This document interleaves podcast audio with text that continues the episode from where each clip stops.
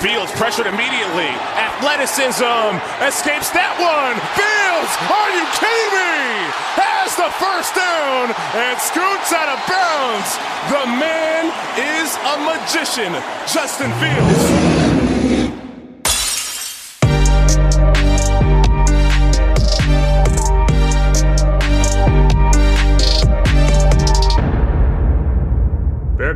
Herzlich willkommen zu Into the Bears Bambusel, dem offiziellen German Bears Cave e.V. Podcast. Ich bin euer heutiger Moderator, der Matthias, und für den Podcast habe ich mir noch zwei tolle Gäste eingeladen. Einmal den Marc aus dem Into the Bears Bambusel Team und einmal den Rocky vor den Football Broadcastern. Marc, Rocky, alles klar bei euch? Ja, danke für die Einladung. äh, ja, soweit alles gut. Äh, ich glaube, das ist eine der Folgen, wo nochmal deutlich mehr ähm, Schweiß und Herzblut drin gesteckt hat und hat aber auf jeden Fall richtig Bock gemacht und ich bin mal gespannt, was wir heute daraus mitnehmen können. Ja, hallo Freunde des American Footballs. Wunderschön, dass wir heute über eine Position sprechen können, die wir in Chicago sehr, sehr gut können und sehr, sehr gut evaluieren können. Ich glaube, das wird äh, ein Schmaus für die Ohren. Ja, der Rocky hat es gerade schon äh, sehr gut eingeleitet. Ich würde aber noch eine Anfangs-Zwischenfrage stellen. Marc, ähm, Karneval gut verdaut oder gibt es noch Nachwehen? Boah, ja, tatsächlich. Ähm, ich habe Altweiber einen drauf gemacht und dann bin ich äh, krank geworden. Ja, also ähm, ab krank. einem gewissen Alter, ab einem gewissen Alter ähm, geht das alles nicht mehr so wie früher. Aber ja, ist wie immer Rheinland, äh, Hochburg und ich bin froh, dass wir die Diskussion um die Terminol äh, Terminologie ein Jahr jetzt nicht führen müssen. Ja, okay, sehr gut. Ich dachte, für euch vielleicht als Info, wir nehmen heute ziemlich spät auf, um, um 21.30 Uhr, deswegen, äh, er ist anscheinend fit und wir können reinstarten. Ja, Rocky hat es schon perfekt eingeleitet. Es ist heute wieder ein sehr polarisierendes Thema. Und zwar geht es um die Top 3 plus Honorable Mentions ähm, College Quarterbacks, die in den Draft kommen. Wir haben es auf die Top 3 beschränkt in der Tiefe, weil wir einfach gesagt haben, okay, das ist für die Bears am realistischsten und am sinnvollsten und in der Tiefe ist einfach, ja, am logischsten auf die drei einzugehen. Die drei sind natürlich, um es zu vervollständigen, Caleb Williams, Drake May und Jaden Daniels. Oder? Oder? Ja. Fängt ja schon gut an. naja. Ja, Jungs, ich habe vielleicht mal zum Einstieg, wie hat euch denn der Tape Grind so gefallen? War, wie war denn so die Herangehensweise? Marc, bei dir war es das erste Mal jetzt für den Podcast. Wie, wie bist du so klargekommen? Ja, ich habe bei der ersten wirklichen Draft-Tape-Analyse und Evaluation zunächst mal so ein bisschen mich reingelesen, mal geguckt, was die großen Analysten so machen, angefangen bei Dane Brugler oder Mel Kiper Jr., hab in so verschiedene Podcasts reingehört, hab mir ein paar Meinungen angehört, hab mal so ein bisschen rumgelesen, worauf man am besten achten muss, weil als Laie oder selbst wenn man mal gespielt hat, ist es ja so ein bisschen ja, noch ein Thema, auf was man überhaupt achten muss, ne? Footwork, Throwing Motion, Vision und was man nicht auch alles hat als ja, als als als Punkte, die man nachher hat über Processing, Athletik, Wow-Moments, Anticipation und all den ganzen Bums, den werden wir gleich so ein bisschen aufrollen. Und habe mir dann, nachdem ich so ein bisschen geguckt habe, wer ist überhaupt relevant, man informiert sich natürlich und einige Namen geistern so ein bisschen rum. Ja, danach habe ich mir, ich glaube, jedes Spiel der zumindest Top 3, 4 Quarterbacks der letzten Saison und einige noch aus 22 angeguckt und habe mir noch so ein paar Spiele unabhängig jetzt von Highlights, sondern ganz normales Draft-Tape mit All 22 und so, habe ich mir dann äh, von den anderen noch angeguckt und ich glaube, ja, in meiner Evaluation recht sicher zu sein. Mal gucken, wie der, wie der Rocky das nachher sieht. Also da gibt es, gibt es nicht, äh, nicht viel äh, dazu zu sagen, weil das ist, das ist ja das Schöne am Scouting. Im Scouting ist äh, das Schöne, dass jeder schlussendlich eine andere Meinung hat. Jeder hat etwas anderes gesehen auf dem Tape. Grundsätzlich der Konsens ist natürlich derselbe, aber auf das, was du selber den Fokus legst, das wird dir dann auch bleiben. Und ich finde, das ist ein, ein sehr, sehr wichtiger Punkt, weil du gehst mit einer gewissen Erwartungshaltung, gehst du in dieses Tape-Schauen rein. Und entweder wird das bestätigt oder du siehst noch etwas, das, oh, okay, das könnte auch noch sein. Und das ist das, das Spannende an, an den ganzen Tape-Viewing, das wir, das wir auch betreiben. Und äh, Ich muss sagen, ich habe seit letztem Jahr im Juni habe ich mit dem ganzen Prozess begonnen. Ich habe eine Notizenliste, die ist, äh, ich weiß gar nicht wie viele Seiten, äh, Seiten lang und ich bin gerade dabei, dies in unserem Draft Guide niederzuschreiben, der dann später noch rauskommen wird mit ungefähr etwa 100 Prospects, die ich gescoutet habe. Ja, mega. Also ihr hört schon, die Jungs haben sich da ordentlich reingefuchst und ich glaube, das kann ganz, kann ganz spannend werden. Ja, dann würde ich sagen, starten wir mal rein. Fangen wir vielleicht mit dem polarisierendsten direkt an. Caleb Williams, Quarterback der USC Trojans, 6 Fuß 1 groß, sind 1,85 und ungefähr 98 äh, Kilo. 2022 Heisman Trophy Winner. Von vielen Experten und Scouts ja so als ja, spannendstes, spannendster Prospect seit Andrew Luck betitelt solche Vorschusslorbeeren polarisieren natürlich sehr. Was ist denn unabhängig von der Person Caleb Williams? Gehen wir nur mal als erstes auf den Spieler Caleb Williams ein. Wie würdet ihr Caleb Williams beschreiben? Wie würdet ihr seinen Spielstil beschreiben? Ja, Rocky, fang du vielleicht mal an, weil ich glaube, dass ich ähm, bei Caleb sogar noch einen Tacken höher bin als du, auch gerade im Vergleich zu anderen Prospects. Ja, Caleb Williams, wir hören es immer wieder. Er wird mittlerweile ein bisschen so in diese Kategorie reingeschoben als einer der besten Prospects, die aus dem College gekommen sind. Und das ist etwas, da ist bei mir gleich mal, hm, Leute, nicht, nicht so schnell, weil wenn man ihn dann anfängt mit Andrew Luck und Konsorten zu vergleichen, was den Prospect, rein Prospect an sich eingeht, nicht was äh, sein Spielstil ist und so weiter, dann äh, muss man da ein bisschen äh, auf die Bremse treten. Und das ist so ein bisschen meine meine Einstellung beziehungsweise meine Herangehensweise bei äh, Caleb Williams. Natürlich, du hast bei Caleb Williams hast du das brutale Armtalent mit dem genauen Ballplacement, das er mitbringt. Sehr, sehr mobiler Quarterback, welcher auch die Plays sehr gut verlängern kann, was wir öfters zu sehen bekommen haben bei den Tapes, aber das ist mehr an den Umständen geschuldet, die er im College hatte mit seinen Receivern und mit seiner O-Line genau auf allen drei Leveln Pre-Snap-Intelligenz, die wir beobachten können und äh, trotz bewussten Risiken macht er sehr gute Entscheidungen. Und das ist etwas, das wir für die NFL natürlich sehr, sehr hoch schätzen. Jetzt, wie wir das dann einordnen, das äh, werden wir jetzt dann schön ausdiskutieren miteinander. Ja, dann, dann lass uns doch erstmal über das Armtalent sprechen, weil wenn viele über Quarterbacks reden, glaube ich, kommt es den meisten immer noch grundsätzlich auf das Armtalent an. Und Armtalent, ja, wie, wie ordnet man das so ein bisschen ein? Armtalent heißt ja nicht nur, wie weit kann ich werfen, wie, wie stark ist mein Arm. Du hast es schon angesprochen, welche Level auf dem Feld, ne, Short, Medium oder, oder Deep kann ich, äh, kann ich bedienen. Dann welche Winkel, Throwing Motions, äh, gehört alles dazu.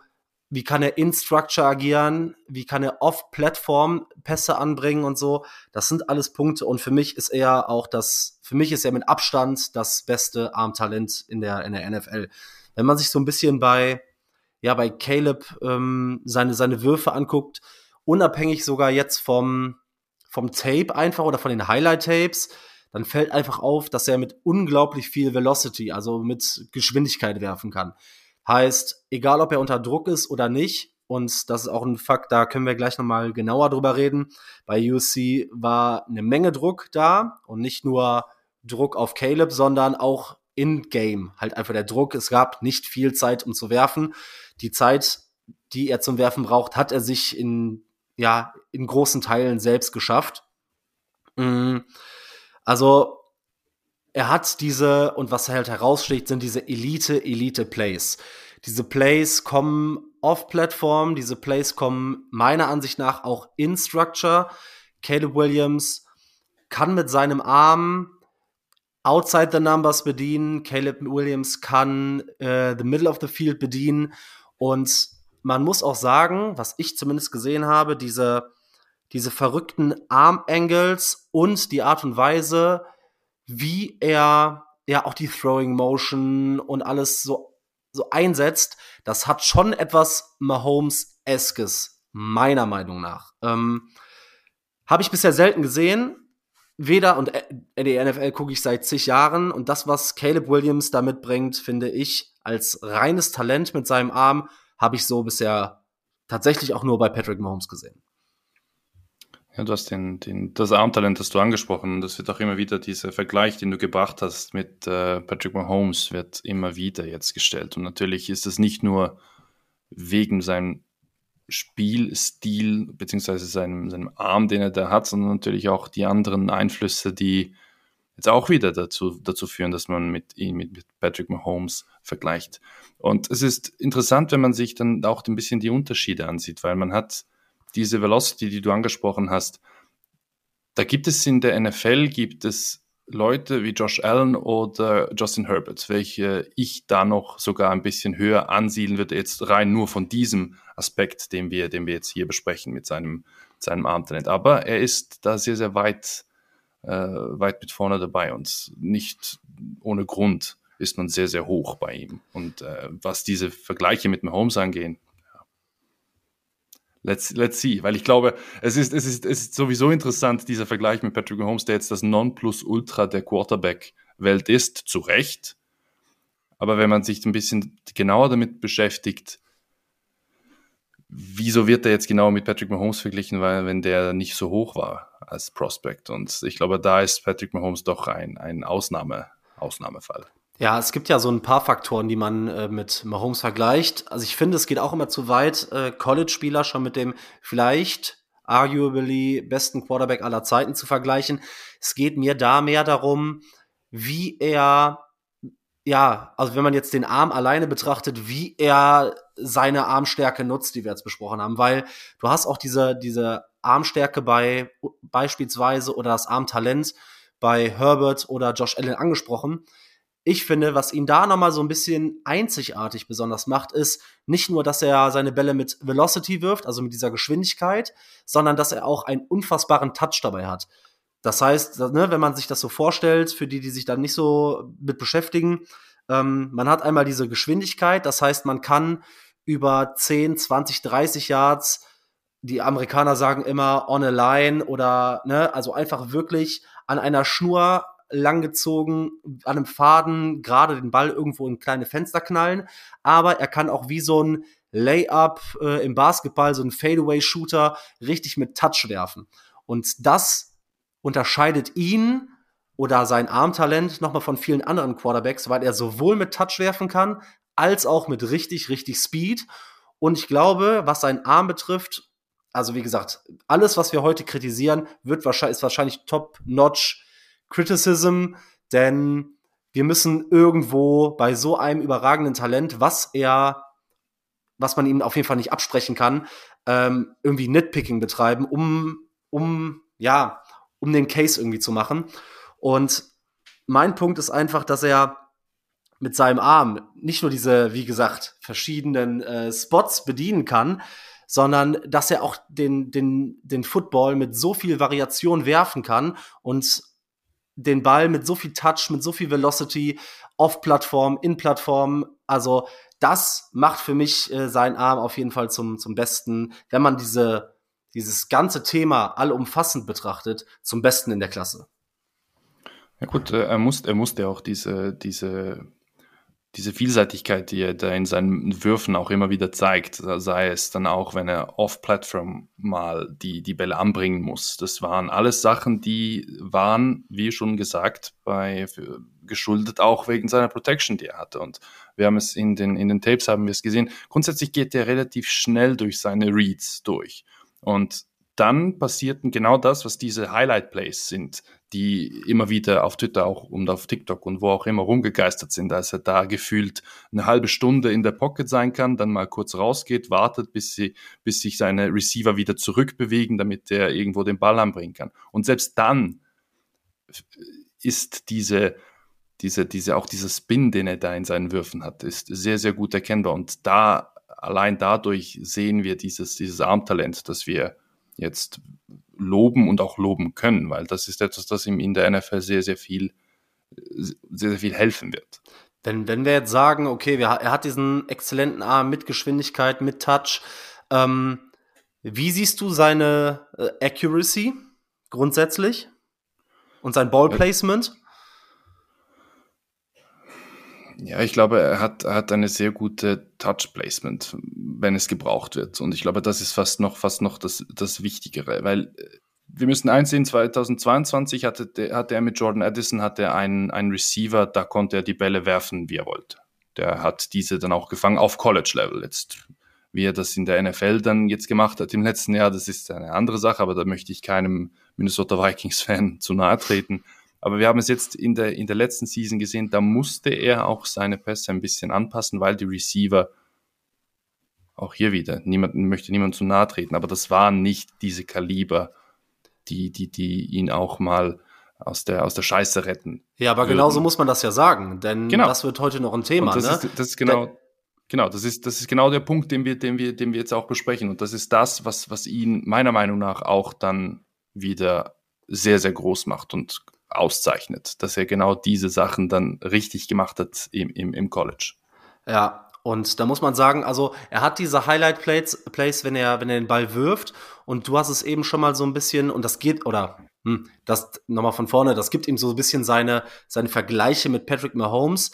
Denn auch diese Armwinkel, die er anbringt, man sieht es teilweise, dass er diese absolut lächerlichen Highlights erzeugt, wo er wie so ein äh, Hookshot im Basketball über einen Defender drüber wirft oder ähm, zurückscrambled und vollkommen off-Platform äh, Würfe über 40, 50 Yards wirklich, wirklich akkurat anbringt. Und das, wie gesagt, über alle drei Level. Also ich glaube, der Arm, da brauchen wir gar nicht mehr viel zu sagen, den, den, da brauchen wir auch gar nicht zu diskutieren. Ich glaube, der gehört, egal wie man es jetzt sieht, zu den besseren und besten äh, dieser, dieser Klasse. Was für mich noch ein riesen, riesen Thema ist, und das sehen viele ja eventuell auch als, ja, als negativen Punkt oder ein Resultat als äh, aus der negativ, äh, negativen Ebene. Denn seine Pocket-Mobilität und vor allem seine Fähigkeiten als Scrambler sind für mich absolut next level und absolut elitär. Dieses Ganze, wie er Plays schafft zu verlängern. Und auch da kommen natürlich wieder diese, diese Vergleiche mit, mit Patrick Mahomes. Dieses Scramblen, ohne dieser Athlet zu sein wie Justin Fields oder Lamar Jackson, der diese Chunk Plays mit 10, 20, 30 Yards am Boden macht, dass er trotzdem schafft, die Pocket zu manipulieren und innerhalb der Pocket auch bei Druck zu kreieren. Ja, wir haben, wir haben, ich habe jetzt öfters auch ein bisschen gelesen, dass der Vergleich gezogen wird mit Kyler Murray. Und äh, es hat, es hat etwas, weil wenn Ja. man, wenn man, wenn man sowohl Caleb Williams als auch Kyler Murray zuschaut, dann wirkt das, wirkt das immer so, äh, wir werden es bei Jaden Daniels auch noch sehen, es wirkt immer so ein bisschen hektisch mit seinen, mit seinen Scrambles, aber nie so hektisch, dass du denkst, oh Scheiße, was macht er jetzt? Wo, wo, wohin will er? Sondern es ist Ja, Chaos. Ja, und es ist aber grundsätzlich ist es ja gut getimed und man sieht es besonders, wenn er diese Plays verlängert, wie er drauf auch ein bisschen darauf angewiesen ist, wie seine O-Liner dann blocken, woher der Druck kommt. Er weiß, wann er wo ausweichen muss, auf welche beziehungsweise welche Seite er dann wieder ausweichen muss, damit er wieder ein bisschen mehr Platz hat. Und dann, das ist etwas, das habe ich ein bisschen, bisschen auch äh, negativ gesehen. Dann kommen diese, diese, diese Highlight-Plays, wo er aber locker acht, neun Yards mit den Beinen holen hätte können. Und das ist etwas, da das habe ich mir auch als ein bisschen als, als Negativpunkt aufgeschrieben, dass er diese Plays dann zwar verlängert, aber bei diesen verlängerten Plays dann nicht immer die ideale Entscheidung äh, getroffen hat. Ja, ich glaube, das ist auch so der größte Kritikpunkt an Caleb Williams, dass er ja oft oder dass ihm oft nachgesagt wird, dass er nicht in Structure spielen kann, sondern nur out of Structure und dann diese Highlights kreiert, viel zu viel ähm, Hero Ball versucht zu spielen und wie du es gesagt hast, diese Quick Reads, diese schnellen, offenen Pässe, die vielleicht auch nur drei bis fünf Yards bringen, nicht nimmt und zu sehr versucht, dann die Offensive zu schultern. Hast du das auch so gesehen? Ja, das ist, ich glaube, das spielt ein bisschen auch in, in das, was ich vorhin gesagt habe mit den, mit den Entscheidungen. Wann wirklich Scramble, wann macht es mehr Sinn, diesen Scramble zu machen, als diesen, diesen Receiver downfield 40 Yards noch bedienen zu wollen? Logisch, er kann das. Aber ich glaube, das ist auch ein bisschen da, da geschuldet, dass er im College mit den Offensiven äh, eigentlich sein Offen das Offensivscheme bei USC war auch auf, auf Screens oder auf Play-Action ausgelegt. Und für mich macht das immer ein bisschen den Eindruck, ich habe keinen Bock auf das, weil das ist, er ist so nicht. Und wir müssen einsehen, Kelly Williams ist, hat sich selber einen extrem großen Druck gemacht, jetzt auch für diese, diese College-Season. Das kann man überall auch lesen. Er wollte unbedingt auch eine Championship gewinnen. Wie realistisch das jetzt wirklich war, das äh, müssen wir, müssen wir jetzt hier an dieser Stelle nicht beurteilen. Aber ich glaube, das ist auch ein bisschen, was auch positiv, was auch vielleicht ein bisschen, auch ein bisschen negativ sein könnte bei ihm. Ja, mein Problem an der ganzen Geschichte war so ein bisschen, dass er sich zu sehr auf seinen Elite-Arm verlässt und da manchmal Plays erzwingen will. Ich habe es jetzt nicht so gesehen, wie die allgemeine Kritik beispielsweise sagt, dass er, ja, also man muss halt gucken, warum er diese einfachen, schnellen Würfe verpasst, weil in Structure nimmt er die und ähm, und kann diese Würfe auch. Er sieht diese Reads, er nimmt sie teilweise bewusst nicht. Und jetzt muss man sich so ein bisschen fragen, warum ist das? Weil du hast die Offense von Lincoln Riley angesprochen, das ist oft so eine First Read Offense, RPOs, Screens. Aber man darf auch zwei ganz, ganz wesentliche Punkte dabei nicht vernachlässigen. Einmal hatte meiner Ansicht nach Caleb Williams wahrscheinlich von diesen Top Prospects die schlechtesten Umstände. Ich glaube, sein bester Receiver war mit Touch Washington, ein Spieler, der projected ist für die, ich glaube, vierte oder fünfte Runde. Er hatte eine O-Line, ähm, ich glaube, gegen die könnten wir sogar einen Pass Rush ähm, oder, oder, oder, oder Druck erzeugen. Das war katastrophal. Und die Defense war gruselig. Das heißt, Caleb Williams hat nicht, weil er Bock drauf hatte, meiner Ansicht nach, versucht immer das komplette Team zu schultern, sondern die Umstände haben das einfach so vorausgesetzt, weil er hat so oft aus einer, aus einer, ja, aus einer, aus einer, nicht, ja, wie sagt man, aus einer Position gespielt, in der er äh, aufholen musste und in dem er das, äh, das Team wieder zurück ins Spiel bringen musste. Und das hat ihn so ein bisschen dazu genötigt, nicht diese drei, vier Yards Pässe zu nehmen, weil wenn er in einem ausgeglichenen Spiel unterwegs war, da hat er die Plays auch teilweise genommen, weil er hat die Vision. Ich finde, man hat gesehen, dass er durch seine Reads gehen kann. Man hat gesehen, dass er diese Vision hat und dass er Plays verlängern kann. Er kann mit Anticipation, also mit Antizipation kann er werfen. Ähm, er hat aber einfach keine Hilfe dafür bekommen und deshalb musste er oft dazu ausbrechen, diese Chunk Plays zu nehmen. Denn wenn man sich so ein bisschen Caleb Williams Spiel anguckt, dann sieht man schon, dass er, wenn er nicht diese klassische First Read Offense spielt, du hast diese Screens und, ähm, und anderen Plays an, äh, angesprochen, dann schafft er es definitiv, Defender mit den Augen zu manipulieren. Und sonst, und das war für mich auch ein Elite-Trade bei Caleb Williams, seine Pocket Mobility und vor allem auch als Scrambler, dass er innerhalb der Pocket und innerhalb der Struktur auf jeden Fall agieren kann. Er kann in die Pocket absteppen und er kann auch die Würfe nehmen. Es gibt so ein paar lächerliche Throws, wo er wirklich Defender aussehen lässt wie, ja, also das sieht einfach nur lächerlich aus und es ist, also mir fehlen da teilweise die Worte, ne, weil Defender ihn einfach nicht zu fassen kriegen. Ähm, ich weiß nicht, die Umstände haben, glaube ich, die ganze Evaluation extrem schwierig gemacht und legen ihm so ein bisschen dieses Narrativ noch mehr auf, als es notwendig ist, dass er dieser, dieser Hero-Ball-Spieler ist, der dazu tendiert, immer das Chunkplay zu nehmen. Ja, wir haben diese, die, dieselbe Diskussion werden wir dann auch bei, bei Drake May haben. Und du hast es richtig angesprochen, er musste diese Hero Balls, musste er nehmen, aber ich gebe dir auch Beispiele, wo er das nicht hätte machen müssen. Beispiels, beispielsweise im Oktober gegen, gegen Cal. Da hat er öfters, da habe ich im, im, im, im Tape, habe ich das öfters, äh, konnte ich das sehen, dass diese First Reads eigentlich die besseren Optionen waren. Und dann hat es teilweise einige, einige Entscheidungen gehabt, die, die ich sagen muss, hätten, hätte der Gegner bessere Cornerbacks gehabt, wäre er mindestens dreimal gepickt worden. Genauso wie das im Spiel gegen Notre Dame beispielsweise der Fall war, weil da hatten die, die Cornerbacks hatten ihn da bei diesem Hero Ball beispielsweise haben sie ihn einfach ausgeguckt.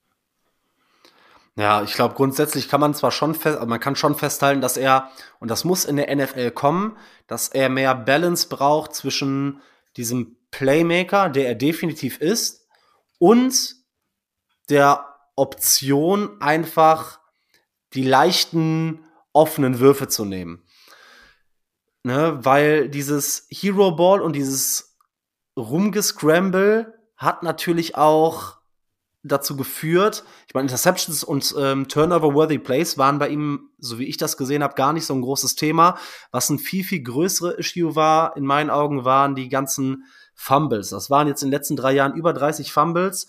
Und man sieht das, wenn man Caleb Williams be äh, beobachtet, gerade wenn er out of structure unterwegs ist, wenn er scrambled, wenn er versucht selber zu laufen, man muss mal darauf achten, wie er den Ball hält. Er hält ihn in der Regel immer mit einer Hand. Er hält ihn nicht wie ein Running Back. Er hält ihn ziemlich weit weg vom Körper, um irgendwie dann noch ein Play zu machen. Und das hat zu extrem vielen Fumbles geführt, ähm, weil er einfach ja teilweise sich zu sehr auf seine auf seine Fähigkeiten verlassen hat, anstatt den Ball einfach mal wegzuwerfen oder dann doch vielleicht mal den einfachen Read zu nehmen. Was, denk, was denkt ihr denn, wie könnte Caleb Williams, wie könnte das Spiel von Caleb Williams auf die Bears Offense übertragen werden? Du hast es gerade schon angesprochen, vielleicht ja Turnover, Turnover prone oder viele Turnover dabei, auch wegen den Scrambles, aber was meint ihr, in welche Situation würde er da reinkommen? Wie würde Caleb da aussehen? Ja, ich glaube auch mit dem, mit dem äh, grundsätzlich das Scheme, das jetzt Shane Waldron fahren wird bei den Bears, ist ja nicht ganz so unterschiedlich zu dem, was Luke was wir von Luke gesehen haben. Im Prinzip. Wir reden jetzt vom Prinzip, was das ganze Scheme angeht. Und ich glaube, er wird sich dem bewusst werden müssen, dass er diesen Hero Ball nicht in der NFL spielen muss. Und eben, wie Marc das auch angesprochen hat, mit dem, dem, Ball Securement, das er da hat, weil ich habe auch viel bei ihm gesehen, er ging nicht gerne zu Boden. Auch nicht bei Contact, das eigentlich ja gut ist. Nur genau in diesen Fällen war dann, wie er den Ball gehalten hat, war es dann halt einfach easy für einen, für einen guten Safety, der haut dir den Ball da weg. Und dann kannst du, kannst du noch, noch, noch 20 Yards äh, in Scrambling geholt haben. Das wird, wird so nicht funktionieren. Aber ich glaube, es wird ähnlich, wird ähnliche Umstände bekommen, wie auch äh, Justin Fields es gehabt hat. Und da kommt natürlich dann der Unterschied. Was ist dann besser, so ein Scrambler, wie er das in diesem System ist, oder ist es dann ein athletischer Scrambler, wie es Justin Fields ist, oder beispielsweise auch ein Lamar Jackson, was wir auch schon angesprochen haben? Ja, ich glaube, grundsätzlich geht, weicht meine Meinung da gar nicht so weit von ab. Also grundsätzlich denke ich, dass Caleb Williams da ziemlich gut reinpassen würde. Caleb Williams, wir haben es jetzt oft genug gesagt, schafft es out of structure zu agieren, aber mit genug Zeit und mit einem Team, in dem er nicht immer from behind spielen muss, glaube ich, dass er sich da sehr gut anpassen kann, auch an dieses Screen Game unter anderem. Und das muss man ja auch sagen, wir haben da so negative Erfahrungen mit gemacht, aber nur weil ähm, die Plays einmal nicht gut executed äh, waren und auch weil die nicht gut designt waren. Mm, ich glaube, dass er da wunderbar drin aussieht und dass er mit uns super viel Spaß machen würde. Und ich glaube auch, dass Caleb Williams der Quarterback ist, den die Chicago Bears draften. Und ich glaube auch, dass Caleb Williams ein Quarterback ist, der in dieser Offense sehr, sehr erfolgreich sein kann. Und auch schon im ersten Jahr auf jeden Fall einen richtig hohen Floor hat. Ich habe mir auch mal so ein bisschen, ich weiß nicht, wie du das gemacht hast, weil ich bin eigentlich kein großer Fan von so Player Comparisons, weil man doch sehr schnell sieht, dass jeder Spieler sehr, sehr einzigartig ist. Aber wir haben jetzt schon viel Patrick Mahomes gehört. Natürlich muss man das einordnen, denn ähm, man hat diese Scramble-Fähigkeiten, gerade im Backfield, die hat man so ein bisschen von äh, Mahomes. Seine Pocket Awareness, finde ich, erinnert echt sogar schon so ein bisschen an Aaron Rodgers und das bringt mich dann auch auf den, auf den Fit für diese Offense, weil das ist eigentlich dieser prototypische Quarterback, den diese Offense braucht. Quarterback, der schnelle Entscheidungen treffen kann, der ein gutes Ballplacement hat und der wunderbar aus der Pocket agieren kann. Und all das ist Caleb Williams. Ähm, und sein Ceiling ist für mich äh, nicht gedeckelt. Und ich glaube, er hat einen sehr, sehr hohen Floor. Deshalb glaube ich, dass er richtig, richtig krass passen kann, wenn man ihm, ja, wenn er coachable ist. Und das können wir halt nicht beurteilen, das weiß ich nicht, inwieweit er sich diese leichten Pässe eventuell noch ein bisschen mehr aneignen kann, ob er die äh, Turnover im Sinne von Fumbles so ein bisschen wegbekommt, dann glaube ich, ist das ein unfassbar guter Fit. Ja, das, äh, das denke das denk ich auch. Und besonders, du hast es angesprochen, er passt eigentlich grundsätzlich. Das ist eigentlich, wir haben das vorhin schon ein bisschen im, im Off ein bisschen äh, angesprochen grundsätzlich ist die Offensive von Shane Waldron ist da sehr, sehr flexibel und ich glaube, genau aus diesem Grund würde er in diese Offensive auch gut, gut mit reinpassen und nach, wir müssen es auch, auch sagen, nach Justin Fields freut man sich in Chicago natürlich, wenn man einen scrambleden äh, Quarterback auch zwischendurch mal sieht, weil, sind wir ehrlich, wir haben auch mit Trubisky gefeiert, wenn er diese Scramble Yards geholt hat. ja. Marc, du hast gerade, du hast gerade angesprochen, wenn Caleb coachable ist. Da vielleicht mal eine Frage zur Person Caleb Williams. Er kommt ja in den sozialen Medien doch öfter mal ein bisschen cocky, ein bisschen Diva-like rüber und mit Chicago haben wir neben New York und neben Los Angeles so den drittgrößten Markt, was ja die Medienpräsenz und einfach alles drum und dran angeht. Denkt ihr, das könnte ein Problem werden in Chicago oder sagt ihr, ihr habt das Gefühl, Caleb steht da drüber und weil man muss sagen, mit Justin Fields haben wir gerade einen Quarterback, der mental sehr stark ist und sehr selbstreflektiert ist und ja, ich habe das Gefühl, Fields handelt es ganz gut, aber was denkt ihr zu Caleb? Ja, also ich muss zuerst sagen, Caleb Williams ist seit zwei, drei Jahren und man muss dazu verstehen, wie groß der Einfluss oder die, oder die Beobachtung von, von College Football in den USA ist. Caleb Williams ist ein Superstar. Der ist am College ein Superstar und der wird auch in der NFL ein Superstar werden. So viel Aufmerksamkeit und so viel Druck für einen jungen Menschen, der jetzt 22 Jahre alt ist, mm, das handelt auch auf dem Level schon nicht jeder. Und ich bin der festen Überzeugung, es gibt natürlich so ein paar Dinge, die die ich mir genauer angeguckt habe, weil gerade wenn man auf X oder Twitter unterwegs ist, da muss man vielleicht danach noch ein bisschen nachlesen, um das in den Kontext zu setzen. Man liest Sachen wie, dass er eine ähm, Partial Ownership will. Dann gab's diese Szene, wo er in den Armen seiner Mutter in Tränen ausgebrochen ist. Dann gibt's diese, er lackiert sich die Fingernägel-Debatte. Dann gibt's die Thematik, dass er nicht zu der einen Pressekonferenz kommen wollte und äh, nach einer Niederlage sich den Medien nicht gestellt hat. Es gibt äh, Aussagen, dass er nicht der beste, das beste oder der beste Teammate sein soll.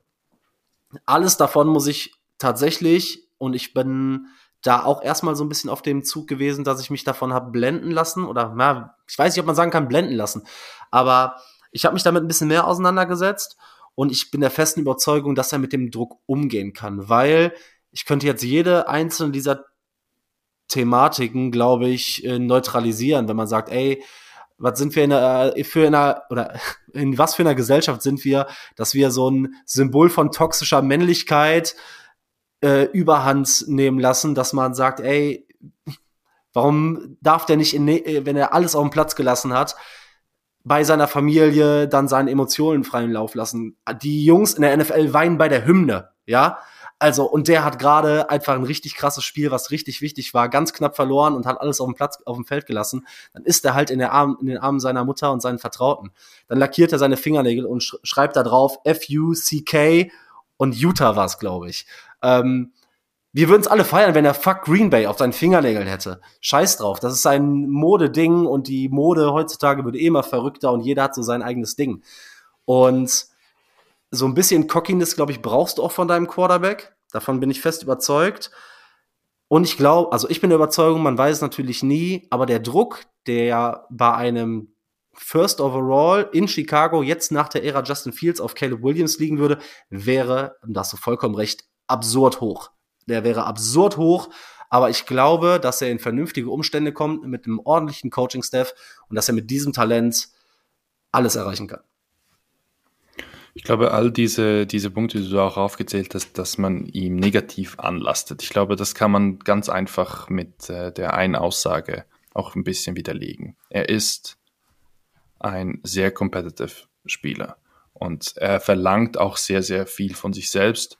Und wenn man sich da ein bisschen auch damit beschäftigt, ich glaube, das größte Problem und die größte Angst, die man da auch immer wieder rauslesen konnte, war, was für eine Rolle wird sein Vater in diesem ganzen äh, spielen. Und so wie ich das mittlerweile rausgelesen habe, ist sein Vater derjenige, der das ganze Business Caleb Williams handeln wird und sportlich sich da nicht einmischen. Und das ist, ich glaube, das ist ein sehr, sehr wichtiger Punkt auch für die NFL-Teams, weil wenn du einen Vater hast, der da wirklich sportlich sich immer wieder mit einbringt und auch immer wieder sich da den Unmut äußert, was auch immer, aber das haben wir von Caleb Williams Vater nicht in der ganzen College-Zeit, auch als äh, schlechte Spiele gewesen sind. Da hat er sich dazu nie, nie geäußert. Und ich glaube, das ist auch ein großer Pluspunkt, wo wir auch sagen können, das wird, das meiste wird viel zu heiß äh, gekocht.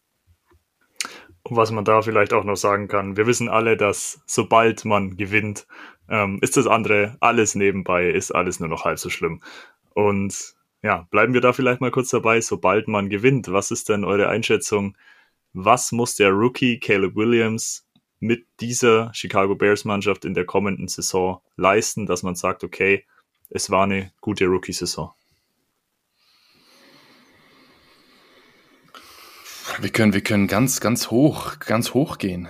Ich glaube, wenn du Caleb Williams draftest, sind die Erwartungen extrem groß. Und mindestens die Playoffs müssen dann drin sein. Und mindestens die Zahlen von, von Everybody's Darling Justin Fields müssen übertroffen werden. Weil wenn es ist, es ist klar, es ist Druck, aber wir müssen auch eins verstehen, dass man in Chicago nicht mehr so viel Geduld hat für einen Savior auf der Quarterback-Position. Und das, das ist, es ist traurig, dass es so, so gekommen ist oder so weit ist. Aber ich glaube, die Erwartungen werden schon brutal sein. Und ich denke auch, dass er mit diesem Mindset wird er damit umgehen können. Aber ich denke, es wird, es wird einiges auf ihn einprassen und aber man sieht es in Chicago. Du, du brauchst nicht mal so ein Elite-Spiel, dass man dich, dass man dich liebt, sondern du musst einfach gewisse Sachen musst du richtig machen und dann wird man, wird, wird man nach dem zweiten Spiel wird man ein Stadion vor das äh, Soldier Field stellen. Eine Statue. Äh, Statue, genau. Ja, so viel zu, bist du schon so drin im Thema neues Stadion. Ja. Äh. Da, da, da, da, kommt, da kommt gar nichts in nächster Zeit. Nee, pass auf. Ich, ich glaube grundsätzlich, dass die Erwartungen der Fanbase halt unfassbar geisteskrank hoch, werden, äh, hoch sein werden. Ich glaube aber, dass in Hallis Hall da ein bisschen mehr Realismus herrscht. Und ich glaube aber auch, dass wenn man realistische Rookie-Ansprüche an Caleb hat, dass er diese übertreffen wird. Ich glaube, dass er die sogar in seiner Rookie-Saison übertreffen kann. Und ich finde es immer sehr, sehr schwierig und wir haben den Fehler bei Justin Fields gemacht, um das an Zahlen festzumachen. Ich glaube, es ist mehr das Wie als der Output in Wins and Losses und in Yards. Ich glaube, wenn man sieht, dass man einen Quarterback hat, der mit dem Arm Spiele gewinnen kann und kompetitiv Football spielen kann, dann ist, natürlich darfst du nicht mit drei, vier Siegen aus der Saison rausgehen. Das ist logisch, dafür ist das Team zu weit. Aber ich glaube, dass das der maßgebende Faktor sein wird, an dem man Caleb, William, äh, Caleb Williams messen wird. Und zwar die Art und Weise, wie er Spiele bestreitet, wie er mit dem Druck umgeht und wie er den Lockerroom hinter sich kriegt. Und dann wird man im zweiten Jahr Caleb Williams, sollte man Caleb Williams draften, sagen, okay, wenn das erste Jahr halbwegs gut funktioniert, dann werden die Ansprüche in Richtung 4000 Yard, äh, 4000 Yard Passer kommen. Ich stimme dir da voll zu. Also mit, dem, mit dem Druck und wie er damit umgeht, ist vollkommen richtig. Aber in Chicago Media ist es einfach so, wenn wir jetzt nur fünf, sechs, sieben Siege haben kommende Saison, dann wird Caleb Williams zerrissen. Und das sehe ich schon als große Gefahr irgendwo. Ja, das ist möglich. Ja. Chicago Media, hat man aber auch jetzt im ganzen Prozess gesehen, ist ekelhaft. Also muss man wirklich sagen, ja ähm, ich habe jetzt gerade heute und gestern wieder Sachen gesehen, da falle ich vom Glauben ab. Ähm, ist nicht schön, aber das ist ein Druck, mit dem ein Quarterback umgehen muss. Äh, es wird abzuwarten bleiben, wenn ein Quarterback gedraftet wird, wie gut das Ganze dann funktioniert. Ich glaube, der, die Erwartungen aber, und der Hype wären unfassbar und so eine vergleichbare Situation haben wir in Chicago noch nicht erlebt. Sollte das passieren. Was sagt ihr eigentlich zu, der, zu, der, zu, zum Punkt, dass er ein bisschen kleiner ist? Bryce Young wurde letzte, letzte, im letzten Draft wurde dafür zerrissen. Und wir wissen alle, vor dem Combine sind alle Spieler ein bisschen größer. Ja, ich habe drauf gewartet, weil ich eigentlich, ähm, weil wir die beiden Quarterbacks ja unterschiedlich gerankt haben, dass da ein bisschen mehr äh, Negativität von dir kommt, äh, dass du damit jetzt hinten raus um die Ecke kommst, äh, nachdem ich schon in Richtung Drake May schiele. Ja, das, ist, das, war, das war meine Absicht. Weil äh, das hinterlistig bist du. Das. Nee, nee, das, das, wird, das wird mein Pro-Punkt Pro sein. Ja, pass auf. Äh, 6 Fuß, 6 Fuß 1, 218 Pfund, ähm, ich, hab, ich kann dir ein paar Spieler mitgeben, die unter anderem äh, so groß sind, dann wirst du relativ schnell sehen, dass die auch erfolgreich sein können, wie unter, unter anderem Russell Wilson. Ähm, das wäre auch so eine Play Player kommt von mir so. Der junge Russell Wilson, ein paar Sachen von Aaron Rodgers, ein paar Sachen von Mahomes, aber um auf die Größe zu kommen, ähm, ich glaube, er ist an einer Grenze, wo man keine Concerns haben muss, denn viel wichtiger oder ganz wichtig in dieser Kombination mit der Größe, anders als Bryce Young, ist Caleb Williams. Ich weiß gar nicht, wie man das auf Deutsch so sagen kann. Ich lese immer nur den Begriff und finde den sehr passend. Er ist so thick. Also Bryce Young ist ja ein Streichholz. Also der ist ja noch dünner als ich. Ne? Und ähm, der wird ja, das, dieses Thema wird bei dem anderen Quarterback, glaube ich, ein größerer Faktor noch als bei Caleb Williams. Denn ich finde, er ist sehr gut gebaut, wenn man das so sagen kann. Und ähm, ich glaube, das ermöglicht ihm so ein bisschen diese Size-Probleme auch zu, äh, zu touchieren. Weil er mit seinem Play das komplett überspielen kann. Und ich glaube, dass das bei ihm kein großes Problem. Wenn er wirklich 6-1 ist, glaube ich, ist das kein Problem. Ich wollte, ich wollte dich natürlich nur ein bisschen aufziehen. Du weißt, ich, ich, ich stichle, ich stichle bei, bei dir stichle ich gerne ein bisschen. Ja, selbstverständlich. okay. Okay, ähm, Mark hat's in seiner Analyse schon durchklingen lassen. Für Mark ist Caleb der klare Number One Prospect in den Draft. Rocky, du bist da ein bisschen, bist da ein bisschen anderer Meinung. Vielleicht noch kurz, was sind so die Hauptpunkte? Warum geht, weicht deine Meinung da ab? Ja, ich, ich, wieso das ein bisschen abweicht, ist, ich sehe einfach den anderen, den wir nachher besprechen werden, sehe ich nicht so weit weg, wie, wie das viele jetzt momentan im Konsens äh, behaupten möchten. Und äh, die Gründe dazu werden wir, werden wir später noch, noch, äh, werden wir noch sehen. Aber genauso wie die, die beispielsweise bei Caleb Williams, wie die äh, wie das Play verlängern so gehypt wird, genauso habe ich da beispielsweise auch meine Bedenken. Jetzt ab, nicht abgesehen davon, dass Caleb Williams ein der Top Prospect sein wird, das, davon gehe ich, davon gehe ich aus. Aber ich glaube, es ist mehr ein bisschen Präferenz von mir persönlich und das. Ja, weil der wesentliche Punkt ist ja auch einfach, und das darf man nicht vergessen, und das geht, finde ich, gerade auf Twitter immer so sehr, sehr unter, gerade auch wenn man Justin Fields in die Evaluation mit einbezieht wenn man sagt, boah, ich mag Caleb oder ich mag Justin Fields oder ich mag Drake May oder ich mag Jaden Daniels, dann bedeutet das für alle anderen direkt, die, die jetzt nicht genannt sind, mhm. die sind scheiße. Und das ist es ja nicht. Ich kann Caleb Williams gut finden und besser finden als Drake May, aber ich kann Drake May trotzdem für einen Elite-Prospect äh, halten. Und das Definitiv. ist so ein bisschen, äh, das Problem, was in den sozialen Medien gerade so ist. Du kannst nur einen gut finden und wenn ich zum Beispiel jetzt Caleb Williams feier, finde ich Justin Fields für viele Scheiße. Nee, so ist es nicht. Also ich kann nur manche Trades anders wertschätzen und äh, bevor der Rocky gleich Nasenbluten kriegt, äh, weil er den Namen nicht sagen will, würde ich sagen, gehen wir direkt mal zum nächsten Prospect rüber. Yes, genau, okay. Wir gehen zum nächsten Prospect. Der nächste ist Drake May. Quarterback der University of North Carolina, six six foot four, 230 Pounds, sind 1,93 mit 104 Kilo.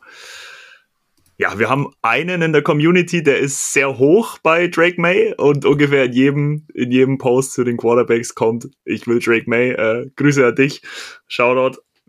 Wenn man Analysten und Experten auf Social Media Glauben schenken darf, also natürlich, ja, steht, steht in großen Fragezeichen, aber Ryan Post soll unabhängig von von der Evaluation von Caleb Williams ziemlich hoch sein bei Drake May.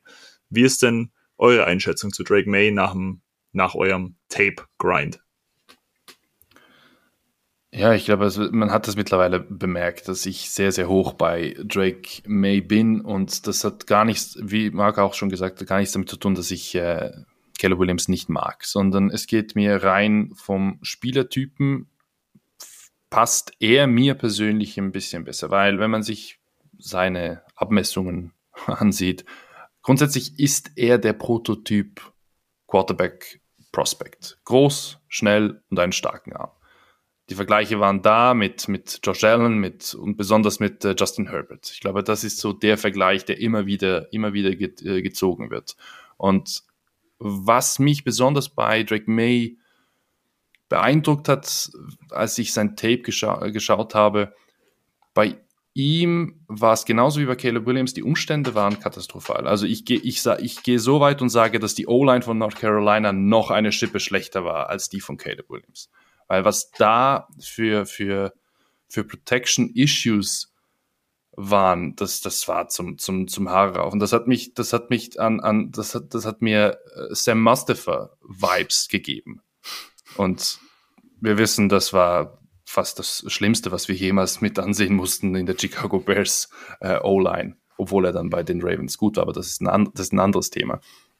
Und was mich besonders beeindruckt hat, ist, dass er sein Team immer wieder nah rangebracht hat. Also auch die Niederlagen, das waren alles Niederlagen, die waren auf der Schippe. Und er war der Grund, wieso dass sein Team so kompetitiv war. Und das ist etwas, was ein NFL-Quarterback bringen muss. Es kann Tage geben, da ist eine Defense einfach nicht auf der Höhe. Das sehen wir immer wieder an jeden Spieltagen. Da kann, kann vieles den, den, der entscheidende Faktor sein. Aber wenn du dann einen Quarterback hast, der mit diesen Nerven und auch mit dieser Einstellung sein Team immer wieder ranbringt, immer wieder ranbringt und es immer offen gestaltet, dann ist das ein, für mich ein sehr, sehr gutes, äh, sehr gutes Value von, auch von der Charaktereigenschaft. Was sonst bei ihm herausstechend ist, ist sein sehr gutes Ballplacement. Er wirft mit sehr, sehr viel Touch und das haben wir, habe ich gesagt, das ist praktisch eins zu eins Justin, Justin Herbert, was er da hat. Und mir gefällt auch, dass, nachdem wir jetzt auch dieses Hero Ball von Caleb Williams angesprochen haben, mir gefällt, dass er sehr wenig Risiken auch bei seinen Würfen nimmt. Er geht durch die Reads und er wehrt diese sehr, sehr gut ab. Und ich glaube, da ist doch ein bisschen der, der Kontrast, wo wir eigentlich einen guten Vergleich haben zwischen zwei verschiedenen Prospects, wo beide sehr, sehr gut äh, funktionieren können. Ja, okay, das habe ich nämlich teilweise ein bisschen anders gesehen. Denn ich finde schon, dass er gerade unter Druck unnötig viele Risiken nimmt. Äh, aber lass uns erstmal über das Positive reden. Ich will auch gar nicht jetzt so äh, negativ auf Drake May sein, weil er bei mir auch Quarterback, oder das ist auch, bei mir ist er Quarterback Nummer zwei. Du hast es angesprochen, ich glaube, was für viele intriguing ist, ist, dass er dieser prototypische Quarterback ist. Mit dieser guten Athletik, die an, ja, du hast es angesprochen, ähm, an Justin Herbert vielleicht auch erinnert, der so für drei bis 500 Yards in der Saison gut ist. Der ist quick, hat eine super Size, hat Speed und ist ein wirklich ordentlicher Runner und Scrambler. So ein bisschen so seine Fähigkeit, sein athletisches Profil zu übertragen, hat mich ein bisschen an Daniel Jones erinnert, der auch so ein bisschen underrated, sneaky, ein guter Athlet ist. Ähm, ich glaube, das ist auf jeden Fall ein Trade, den du heutzutage mitbringen solltest, um die absolute Spitze zu erreichen, weil sonst, wenn du diese athletischen und physischen Fähigkeiten nicht hast, dann wird es, glaube ich, schwierig. Seine Armstärke, du hast es angesprochen. Das Thema, was wir auch bei Caleb Williams hatten, ist überragend. Ich finde sie das komplette Armtalent nicht auf dem gleichen Level, aber seine Armstärke ist unfassbar. Viel Velocity, also viel Geschwindigkeit, vor allem auch outside the numbers und downfield. Mm, ich finde ihn unfassbar gut auf Plattform, denn gerade, du hast es gesagt, er war viel außer Dru äh, unter Druck, musste dementsprechend auch äh, scramblen und hat da immer wieder geschafft, Plays zu machen und seine, seine Receiver zu finden. Denn gerade auch bei dieser schwachen O-Line in Carolina musste er oft unter Umständen spielen, wo die Pocket komplett zusammengebrochen ist. Und hat da auf jeden Fall, und das ist sowohl seine Stärke, und da kommen wir nachher noch zu, auch noch ein Punkt, wo ich riesen Concerns habe denn da hatte er unfassbar gute ähm, Accuracy und Genauigkeit auf allen drei Leveln. Sein Touch finde ich special, also wirklich. Und in Structure war er special. Also das muss man wirklich sagen, wenn er mehr Zeit hatte, gerade ähm, down the field. Und was ich super interessant und super spannend an ihm finde, ist, dass er gerade auch in der Mitte des Feldes mehr als überdurchschnittlich gut ist und weiß, wann er den Checkdown nehmen muss. Mhm. Seine ein Punkt ist für mich, und das haben wir beide, glaube ich, gesehen, den, den, der, der dir auch gefallen hat, Rocky, war seine Field Vision und seine Antizipation. Und ich glaube, das ist so einer seiner besten Trades neben dem, äh, neben der Fähigkeit, das ganze viel, äh, Feld zu bespielen, dass er ultra, ultra viel mit Antizipation spielt, weil er die Fähigkeit hat, das ganze Feld zu scannen. Ja, er spielt, er spielt mit der, mit der Offensive, die, die, der, der hat. Und ich glaube, das ist auch das Wichtige, wie du schon angesprochen hast. Er weiß, wann, dass er die Checkdowns nehmen muss. Und Du hast angesprochen mit dem, mit dem Scramblen. Was, was mir beim Tape-Schauen aufgefallen ist, es waren nicht diese Scrambles, oh scheiße, das ist jetzt meine letzte, letzte Möglichkeit, die ich nehmen muss, sondern es sind aus seinen Scrambles sind extrem viele First Downs entstanden.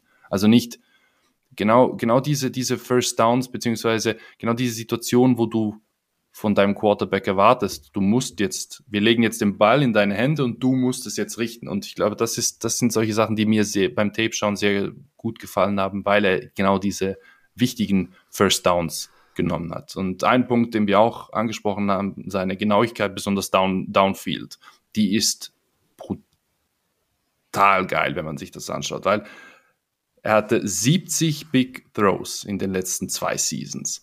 Und das sind 18 mehr als jeder andere College Quarterback.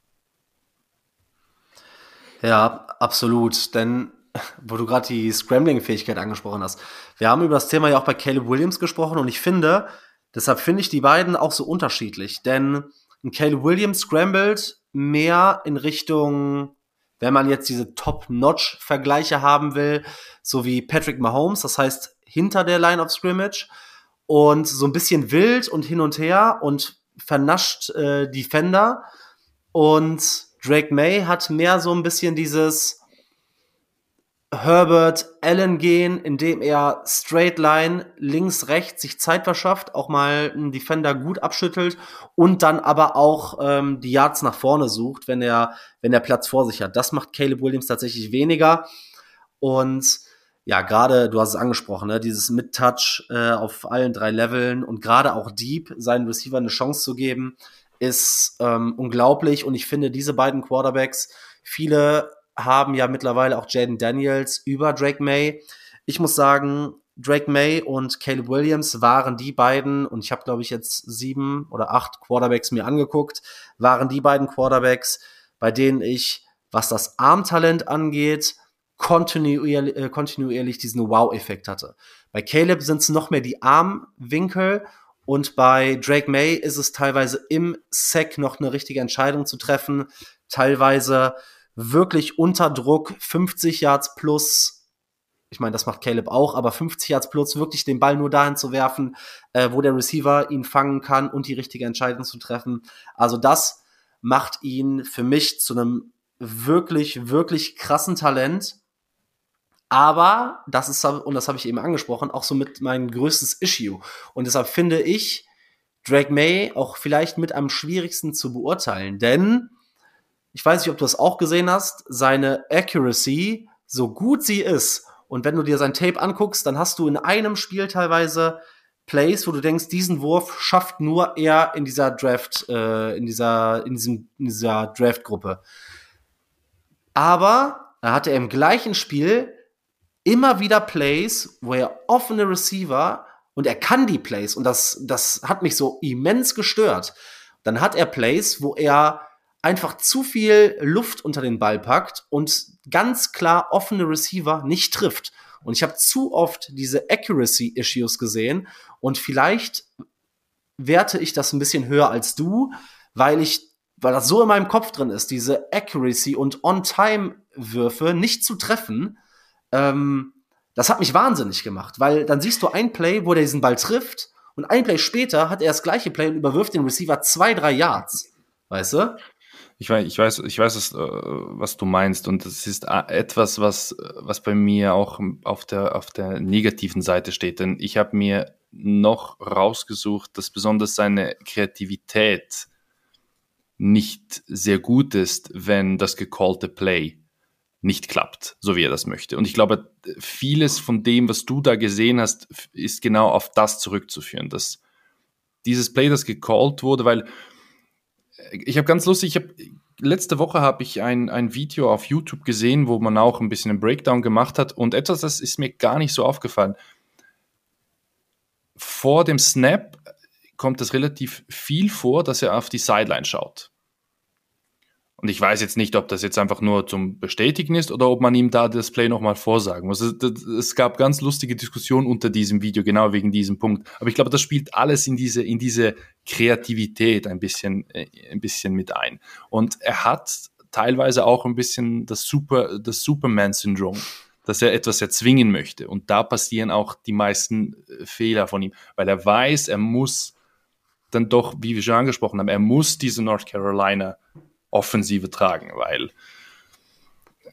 es war, also genauso wie bei Caleb Williams, also diese, diese Offensiven äh, waren nicht immer wirklich äh, schön mit anzusehen. Ja, wenn wir jetzt bei den, bei den negativen Sachen sind, neben, du hast das äh, Superman-Syndrom angespro äh, angesprochen und dieses Problem, das hat natürlich Caleb Williams, die haben natürlich beide ähnliche Umstände auch und neben diesen, und das hat mich eigentlich noch wahnsinniger, wahnsinnig, weil ich nehme immer lieber den Quarterback, der versucht, Plays zu machen, als so ein Checkdown Charlie. Ne? Ich habe lieber einen von diesen beiden Quarterbacks oder auf nächster Ebene Josh Allen, der ist ja das Paradebeispiel, oder er ist jetzt kein Jameson Winston, ne? so weit müssen wir nicht gehen. Aber Drake May läuft teilweise in haarsträubende Sex, hat Head-Scratching Interceptions, um die Plays zu retten.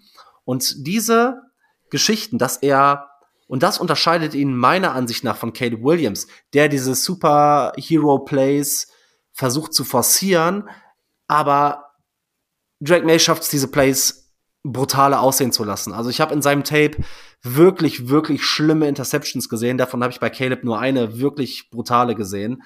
Und das hat mich extrem gestört. Und ich glaube, wenn, also wenn ich bei Caleb sage, man kriegt das eventuell raus, dann glaube ich auch, dass man bei Drake May rauskriegt, dass er jedes Play retten muss und auch mal den Ball wegwerfen kann.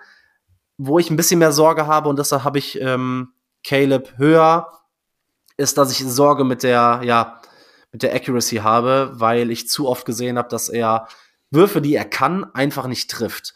Und trotzdem in Summe, auch wenn mir die Konstanz so ein bisschen bei Drake May fehlt, muss ich sagen, das waren halt die beiden Spieler, die mir am meisten Upside geben die mir am meisten Wow-Plays am Ende des Tages gegeben haben. Ich meine, das waren beides ja auch nicht ohne Grund äh, Five-Star-Recruits. Die haben jetzt zwei Jahre gestartet. Ähm, hatten beide keine gute O-Line. Bei, ähm, bei Caleb Williams war es Taj Washington, der der Receiver Nummer eins war. Bei Drake May ist es jetzt äh, Tess Walker gewesen, der auch wahrscheinlich nicht vor Runde drei geht. Und was, weil du eben die Comparisons angesprochen hast oder wir die angesprochen haben, ich sehe tatsächlich, und das gefällt mir, und das muss ich leider so sagen, ganz gut, ähm, ich sehe da auch einiges an oder von Jordan Love in seinem Spiel. Gerade diese, diese, diese Throws off Platform, wo er nur so mit einem Fuß wie so ein Jumpball irgendwie den Pass noch anbringt. Ähm, das macht er wirklich gut und ähm, ich finde, ist ein, ist ein super Talent, vor allem mit diesen physischen Maßen. Er kommt aus einer Maschine, die Quarterbacks prototypisch erstellt. Das muss man einfach so sagen. Beide hatten jetzt das Problem, dass sie in 23 im Vergleich zu 22 so ein bisschen so eine Down-Season hatten. Beide haben aber auch Playmaker verloren mit Josh Downs und Jordan Addison, die es natürlich auf dem College-Level oder die auf dem College-Level dann den Unterschied machen. Das sind jeweils über 100 Targets über die Season, die dann gefehlt haben. Aber ja, Drake May, starkes Talent. Aber ich glaube, ein bisschen noch risikoreicher, ein bisschen geringerer Floor als bei Caleb Williams. Ja, Marc hat es gerade hat jetzt gerade schon ausgeführt, warum er Caleb über Drake May hat. Rocky, vielleicht du noch. Ähm, warum siehst du denn Drake May als interessanteren Prospect und warum hast du ihn höher als Caleb Williams? Ja, es, es ist bei Drake May ist bei mir das, das Gefühl, dass man mit ihm das bekommt, was man von ihm erwartet. Und das liegt auch ein bisschen an, diese, an diesem Vergleich, den wir dann auch ziehen mit einem Justin Herbert. Bei dem weißt du ganz genau, was du, was du hast. Und ich glaube, dass bei ihm genau dieser Punkt sehr, sehr entscheidend sein wird. Ich bin mir, ich persönlich bin mir bei Caleb Williams zwar auch sicher, dass er ein Top-Top-Prospect ist, aber ich weiß bei ihm noch nicht so ganz, äh, an was das, das, das sein draftendes Team sein wird. Und deshalb ist May für mich ein bisschen der, der sicherere äh, Prospect. Genau wegen, weil er auch diese einfachen Checkdowns schon nehmen kann, weil er auch diese, diese einfachen Dinge, man hat es gesehen, dass er das kann und weil er auch sein Team so, so knapp, wie ich das auch, äh, zu Beginn schon ausgeführt habe, sein Team so getragen hat, in auch diesen Niederlagen, die wirklich knapp waren und sie wegen ihm so knapp waren. Aber es, ich glaube, das ist hier mehr dann auch ein bisschen meine persönliche, persönliche Präferenz, die ich da mit Drake May habe, der mir Spaß macht. Und vielleicht bin ich auch ein bisschen verblendet und hoffe, dass die Bears da noch runtertraden auf zwei, ein bisschen noch was mitnehmen und dann auch noch Drake May bekommen. Ich glaube, dann, das wäre so das, das, das beste Szenario ever. Ja, ist auf jeden Fall ein äh, wahnsinnig spannendes Szenario. Mit dem Downtrade da nochmal vielleicht einen First-Round-Pick rausholen von den Commanders.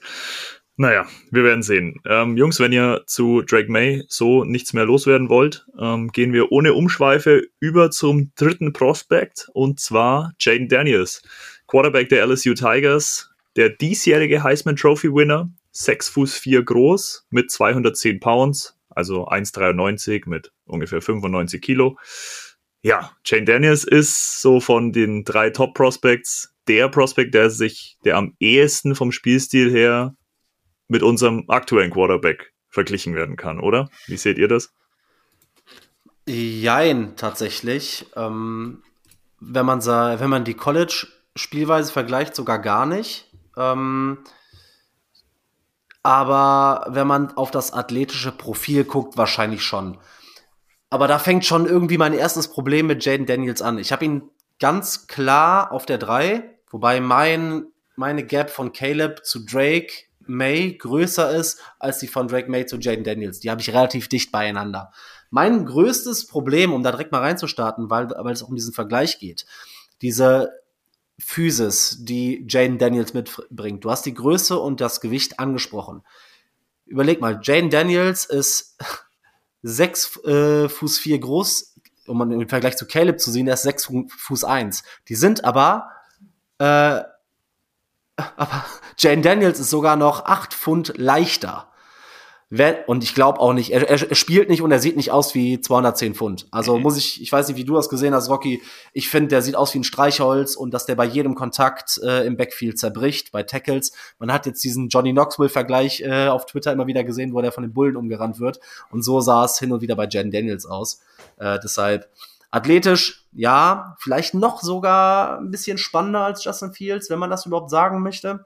Aber ähm, alleine aufgrund seiner Maße tue ich mich da schwer, den Vergleich zu ziehen. Was wir bei Jaden Daniels sehen, wenn man sein Tape schaut, ist einfach nur, man denkt sich nur Chaos, Chaos, Chaos, oh shit. Wie du das gesagt hast, mit äh, dem Johnny Knoxville-Vergleich. Aber wir haben auch mit seinem Frame einen sehr dynamischen Runner. Und ich glaube, auf das ist auch der Punkt, auf den du mal ein bisschen anspielen wolltest. Denn äh, was man so gelesen hat, sind auch sein 40-Yard-Dash liegt bei 4,5. Schaut schon, schon brutal aus. Jetzt sind wir dann gespannt auf den, auf den Combine. Aber ich habe beispielsweise Jaden Dennis nicht so hoch wie, wie Mark das hat. Ich sehe da eine viel größere Gap zwischen den beiden Top Prospects wie Williams und May und dann erst Jaden Daniels. Er ist für mich die klare Nummer drei. Aber bei ihm fehlt mir so einiges, dass er da an diese beiden Tops da noch anschließen kann. Ja, dann lass uns doch mal erstmal über die, wir haben jetzt so ein bisschen schon angefangen zu kritisieren. Ähm, um den Vergleich zu machen, den ich eher führen würde als den zu Justin Fields, ist tatsächlich in Richtung, was so aber generell sein Arm, seine, seine Physis, seine, seinen Spielstil betrifft, würde ich ihn tatsächlich Lama-esque bezeichnen. Natürlich sind diese Comps immer ein bisschen schwierig, aber eher so ist sein Running-Stil. So ein bisschen mehr elusive, ein bisschen leichter als Läufer, ein bisschen mehr, ja, nicht so physisch, aber unfassbar schnell und unfassbar gefährlich. Mhm. Und alleine, man hat es dieses Jahr gesehen, ähm, Jane Daniels hatte diese Saison eine, also es war eine lächer, es war wirklich eine lächerliche Saison, was man so an, äh, an den Zahlen bemessen kann. Ne? Also er hatte äh, über 4000, über 3800 äh, Passing Yards, über 1100 Rushing Yards, 40 Touchdowns. Ähm, Vier Interceptions. Vier Interceptions, genau. Also das war schon extrem, extrem gut. Mm, ich glaube, das ist das oder der Faktor, der bei Jen Daniels als erstes ins Auge springt. Denn Jen Daniels ist ein unfassbarer Athlet. Dieser Speed, gekoppelt an diese Shiftiness, das ist schon special. Das muss man wirklich sagen. Das ist so sein Elite-Trade, ähm, der ihn auch ein bisschen von allen anderen Quarterbacks dieser Klasse abhebt. Ja, und es ist ja auch kein Wunder, dass sein äh, Draftstock auf dem aufsteigenden Ast ist. Das ist definitiv so. Du hast angesprochen, dynamischer Runner. Und wenn wir jetzt mal auf, auf äh, seine, seine Quarterback-Fähigkeiten, was den Ball angeht, schauen, auch da ist der Vergleich mit Justin Fields vielleicht ein bisschen schlecht, weil er bringt die Bälle definitiv schneller weg als Justin Fields. Das äh, wir das in den, letzten, in den letzten Jahren gesehen haben. Und Kritiker könnten jetzt wieder, wieder kommen und sagen, er wurde von der LSU-Offensive LSU getragen. Finde ich auch dann ein bisschen unfair. Aber wir müssen das natürlich auch thematisieren, weil wir bei den Top Prospects gesagt haben, dass sie ihre Teams ein bisschen getragen haben. Also kommt der Vergleich dann nicht ganz von, äh, äh ist er nicht ganz äh, unbegründet. Ja, also er hat natürlich auch so ein paar Elite-Traits meiner Ansicht nach neben seiner Athletik. Denn um so ein bisschen den leichten Übergang zu machen. Ich finde ihn sehr, sehr gut, um äh, Pressure zu vermeiden. Und ich mag sein Pocket Management. Immer irgendwie Escape Lanes zu finden. Da hilft natürlich seine Physis beziehungsweise seine Athletik immens. Denn er ist, ähnlich wie Lamar Jackson, nicht dieser, der erste Read ist nicht da, ich fange an zu laufen, Quarterback. Das ist er trotz seiner enormen Qualität in diesen Bereichen nicht. Er kann schon durch seine Reads gehen und besonders auch outside the numbers hat er, finde ich, ein richtig, richtig gutes Armtalent. Mhm. Ähm, wenn aber nichts offen ist, kann er sagen, erster Read, zweiter Read und loslaufen. Und dann, wenn man sich sein College-Tape anguckt und auch selbst wenn man sich nicht nur die Highlights anguckt, dann sind da 30 Yard Runs drin, 40 Yard Runs drin, 60 plus Yard Runs drin. Das sieht schon sehr, sehr beeindruckend aus. Und wenn er in der Pocket bleibt, was ihm wirklich hilft, ist, dass er eine wirklich gute Armstärke hat. Also mhm. er gehört jetzt nicht zu diesem Elite-Arm wie beispielsweise Michael Penix oder Caleb Williams oder Drake May, aber er hat eine ausreichende oder ausreichend gute Armstärke, um alle drei Level auf dem Feld zu bedienen. Er kann und das können alle drei Quarterbacks, über die wir heute sprechen. Er kann richtig gut ähm, aus dem Lauf werfen, also das, was wir auch von Justin Fields oft gesehen haben, dass äh, die das Throwing in der Motion, das funktioniert wunderbar. Ich mag sein Decision Making und das, was er vielleicht auch mit Lamar und mit allen beiden Vorgenannten und mit Justin Fields gemeinsam hat, ist sein wirklich, wirklich guter Deep Ball. Der sticht bei ihm noch mal immens heraus. Ja, du hast den, den, die Armstärke hast du angesprochen und das ist auch die Würfe on the run sind präzise und ich glaube, das ist bei seinem Spielstil ist das extrem wichtig, weil sonst hätten wir wirklich nur die Diskussion wegen seiner Athletik und er hat gezeigt, dass er auch diese Würfe sehr, sehr gut anbringen kann. Was mir dann auf der anderen Seite nicht so gefällt, sind, ist seine Throwing Motion, wenn er auf die Sideline spielen muss. Da habe ich immer, immer wieder so das Gefühl gehabt, diese kommen nicht gut und die werden. Ich weiß nicht, ob das, ob das an, am Tempo des Wurfes auch liegt. Ich, ich, weiß, ich weiß es nicht, aber das ist etwas, das mir während dem Tape immer öfters aufgefallen ist. Wenn er diese Sideline-Pässe spielen muss, da war ich mir beim Zuschauen nach den ersten beiden äh, Takes, war ich mir da nicht mehr so sicher bei seinen, bei seinen Würfen. Aber wie du es angesprochen hast, er ist wahrscheinlich der Quarterback in diesem Draft, der als Dual Threat Quarterback definitiv abgestempelt wird. Ja, du hast die Throwing Motion angesprochen, das habe ich auch gesehen. Das führt natürlich auch so ein bisschen dazu, dass sein Timing hin und wieder, wie gesagt, ich muss das nochmal sagen, alles, was wir hier an Kritik anbringen, ist Nitpicking. Also es sind in meinen Augen alles Quarterbacks, die es wert sind, in den Top 10 gedraftet zu werden. Ähm, aber trotzdem führt seine manchmal bin da kein Experte, deshalb kann ich das nicht so gut ausdrücken, aber seine nicht so schöne Throwing Motion einfach dazu, dass sein Timing auch ein bisschen off ist. Und das führt wirklich dazu, dass er so eine gewisse Inkonstanz in Short und äh, im Mid-Level hat. Das habe ich viel gesehen, dass mir da so ein bisschen einfach die Konstanz gefehlt hat. Mhm, generell die Konstanz in der Pocket, denn er ist zwar derjenige, der durch seine Reads gehen kann und die offenen Receiver sucht und findet und wirklich auch zuerst den Pass nehmen will, aber sobald er ein, zwei gelaufen ist und er merkt, dass funktioniert und kontinuierlich der Druck kommt, hatte ich schon das Gefühl, dass er so ein bisschen Happy Feet kriegt und relativ schnell die Pocket verlässt. Ja, ich glaube, das ist auch. Äh,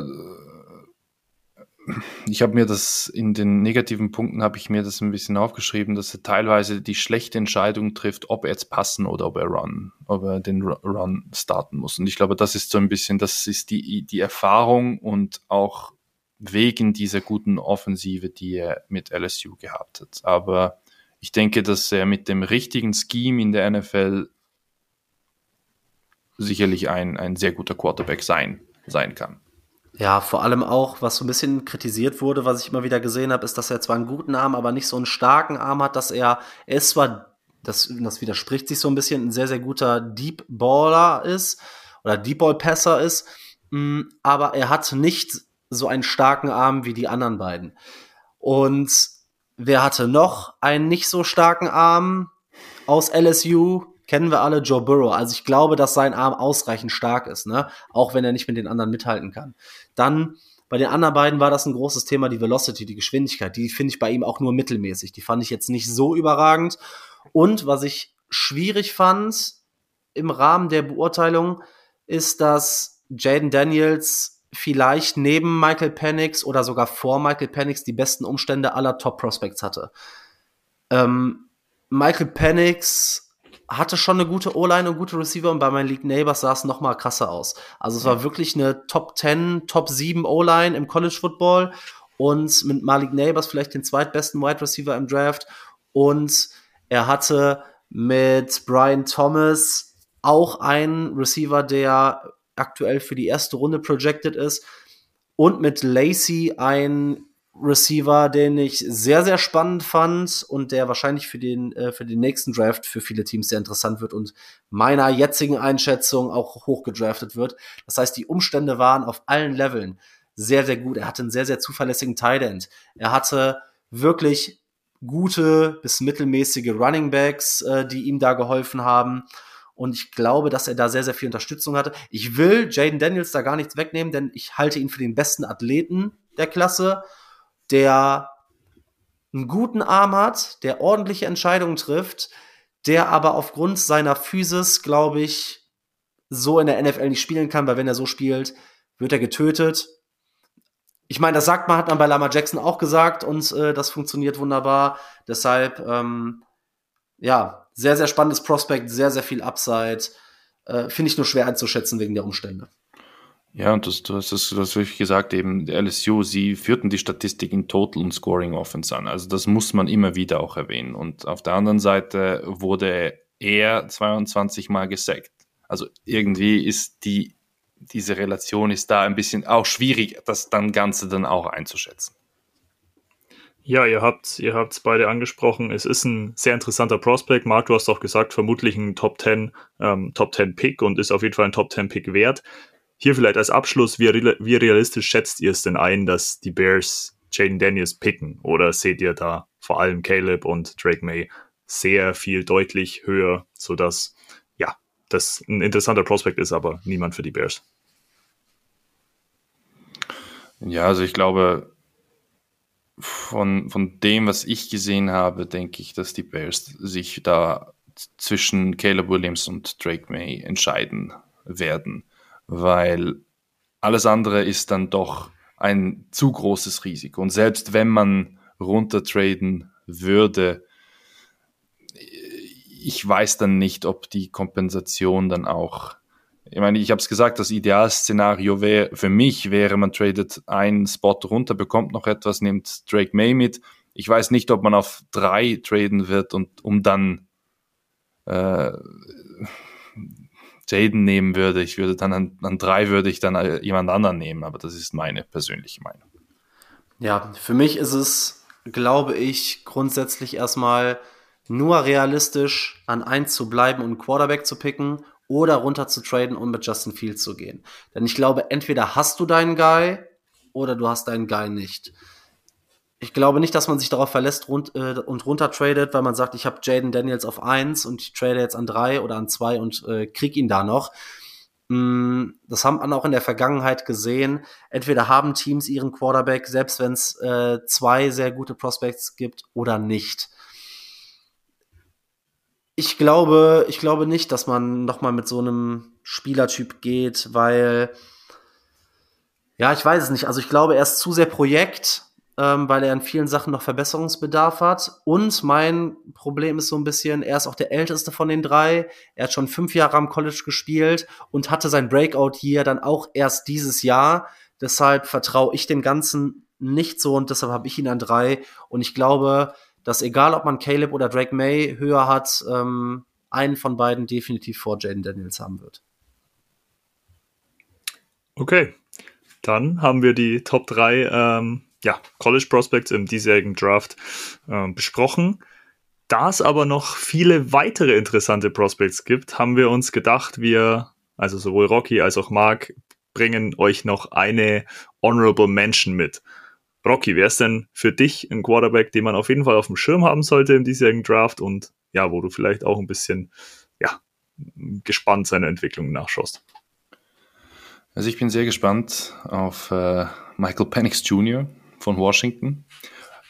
Nicht wegen dem Paket, das er mitbringt, sondern weil er meiner Meinung nach ein Quarterback ist, der nur auf einer Seite sehr, sehr gut ist.